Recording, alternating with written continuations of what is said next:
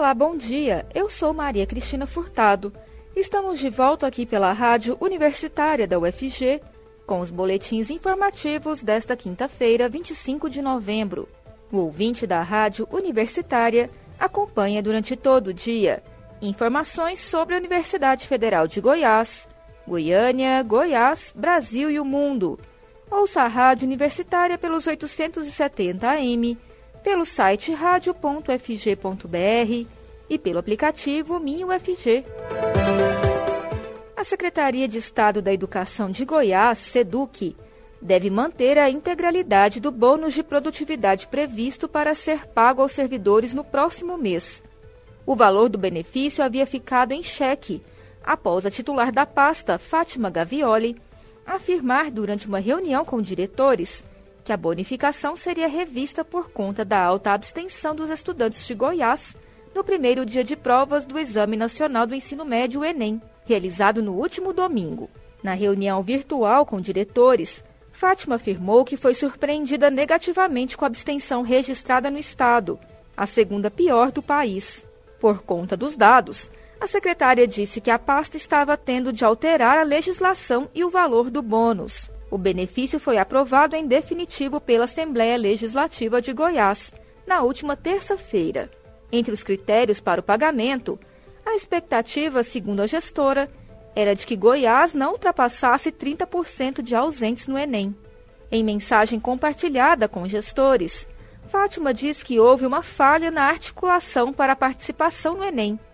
Apesar da clareza das falas, uma delas registrada em vídeo, a secretária afirma que as tratativas sobre o bônus permanecem como estavam e prevê que todos devem recebê-lo de forma equânime, proporcional a 90% do salário.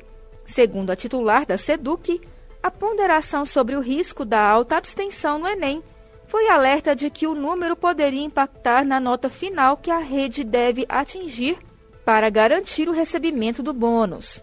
O texto da lei que prevê o pagamento do bônus não detalha os critérios. Na proposta, é explicado que o bônus tem como objetivo estimular o integral retorno às aulas presenciais. Isso porque, após um ano e meio de aulas virtuais devido à pandemia da Covid-19, a SEDUC teme uma alta evasão escolar com o retorno das atividades presenciais. Segundo Fátima, será após a sanção do governador Ronaldo Caiado que a pasta irá consolidar os itens em portaria. Antes disso, porém, a secretária diz que os gestores de unidades escolares já tinham sido informados de que a presença no Enem seria levada em consideração ao lado de questões como retomada das aulas e adoção de protocolos de biossegurança.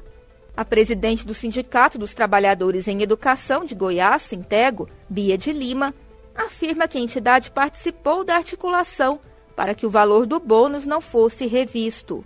Segundo a representante sindical, faz parte das atribuições dos professores participar das mobilizações que buscam garantir ampla participação dos alunos em provas como Enem e Saego, como critério para o pagamento do bônus. Porém, Bia diz que o Enem não tinha sido colocado como prioridade. No texto da proposta de pagamento do bônus, o governo de Goiás destaca que a matéria busca valorizar os profissionais de educação em reconhecimento pelo trabalho exercido e pelo comprometimento deles com a promoção de um ensino de qualidade para os estudantes goianos. A previsão é de que o bônus seja concedido no mês de dezembro deste ano aos profissionais da educação básica e os demais servidores receberão em janeiro de 2022. O benefício não será pago para a secretária e para os servidores públicos organizados em carreira e remunerados por subsídio, o impacto orçamentário e financeiro será de 131 milhões de reais no mês de dezembro deste ano e de 29 milhões no mês de janeiro de 2022.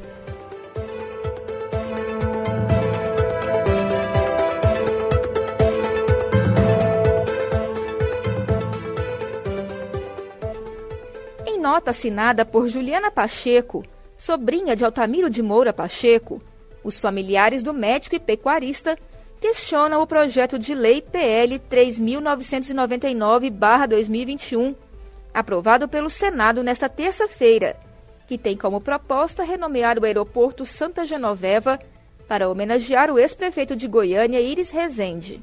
O texto do senador Luiz do Carmo, do MDB de Goiás, e que teve relatoria do senador Vanderlan Cardoso, do PSD de Goiás, segue agora para a apreciação da Câmara dos Deputados.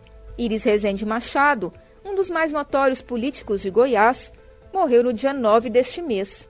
Na nota, os familiares afirmam que a área onde hoje está o aeroporto foi doada por Altamiro e que a construção só seguiu porque, na época, foram acatadas duas exigências: que o local fosse destinado para atividade aeroportuária e que o novo aeroporto se chamasse Aeroporto Santa Genoveva. A nota da sobrinha de Altamiro afirma que essa exigência do nome era para que ele pudesse homenagear sua querida mãe, Dona Genoveva. As condições foram aceitas, a área doada e o aeroporto construído. Goiânia, uma cidade jovem, está desprezando sua história, a memória de quem ajudou a construí-la.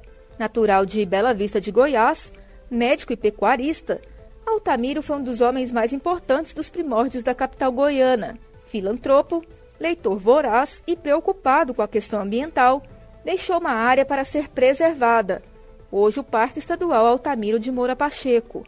Ele foi um dos fundadores da Faculdade de Medicina da UFG e fundou a Sociedade Goiânia de Pecuária e Agricultura, SGPA. Os familiares relataram que receberam com perplexidade e preocupação a notícia da existência de um movimento no sentido de alterar o nome do aeroporto. Eles ainda fazem um apelo para que os autores do projeto reconsiderem a proposta. A nota diz, abre aspas, Íris merece todas as homenagens, mas os políticos goianos precisam se atentar para o fato de que uma homenagem não pode desmerecer outra pessoa e sua família. Temos assistido com certa frequência tentativas afobadas de homenagens sempre que há o falecimento de alguém relevante em Goiás. Nosso aeroporto Santa Genoveva é conhecido por esse nome em todo o país. Não podemos permitir que a memória de nossos antepassados seja desconsiderada pelas novas gerações. Fecha aspas.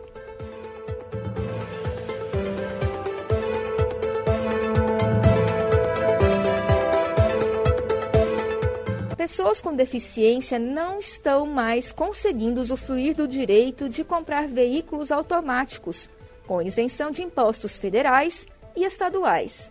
O benefício prevê a isenção do imposto sobre produtos industrializados, IPI, para carros zero quilômetro, com preço de até 140 mil reais, e do Imposto sobre Circulação de Mercadorias e Serviços, ICMS, e IPVA, de âmbito estadual para veículos de até 70 mil reais.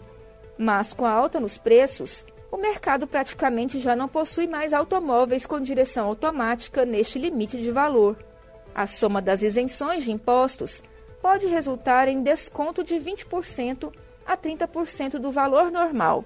A dificuldade para as pessoas com deficiência usufruírem do benefício começou após a disparada nos preços dos veículos zero quilômetro.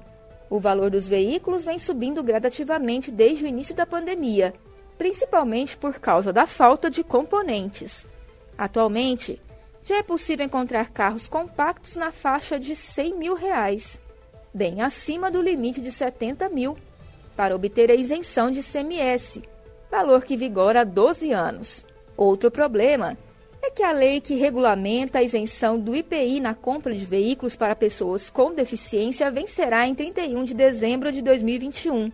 O projeto de lei é o 5.149-2020, que prorroga a vigência do benefício até 2026, da senadora Mara Gabrilli, do PSDB de São Paulo foi apresentado no final de 2020, mas ainda está na Comissão de Finanças e Tributação da Câmara dos Deputados, faltando várias fases para sua aprovação. A isenção de IPI é requisito para a solicitação de isenção de ICMS.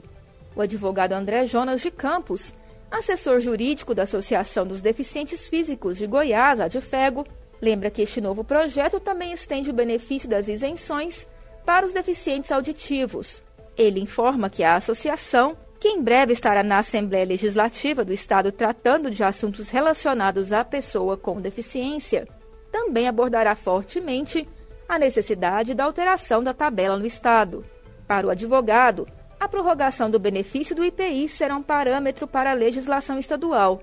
Ele lembra que o transporte público não atende às necessidades das pessoas com deficiência. Abaixo do limite de 70 mil reais hoje, há somente modelos compactos e subcompactos, com câmbio manual, e podem até atender algumas pessoas com deficiência não condutoras, mas somente se não utilizarem aparelhos de auxílio à mobilidade, como cadeiras de rodas.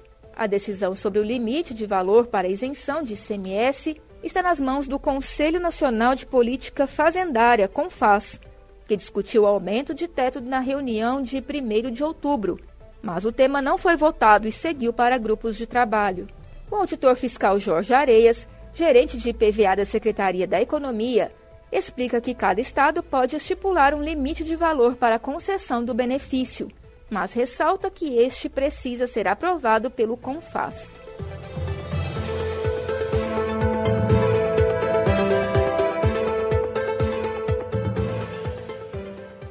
Começa hoje o Festival Varilux de Cinema Francês, que realiza sua 12ª edição, retornando ao formato em que foi originalmente pensado, movimentando as salas de cinema com exibições das cinco regiões do país. O festival segue com a programação até o dia 8 de dezembro e chega às salas do Cine Hits no centro de Goiânia, com duas sessões diárias no período noturno. O público goiano pode se programar para assistir a 16 longas-metragens inéditos e recentes, e a um dos clássicos selecionados pela mostra, a comédia O Magnífico, de 1973. Desta vez, quem recebe o Festival Varilux de forma exclusiva é o Cine Hits, o único cinema comercial de rua da capital e que, desde a sua reabertura com a redução das restrições sanitárias, vem buscando movimentar a Rua 8 no centro de Goiânia, ao lado de outras iniciativas.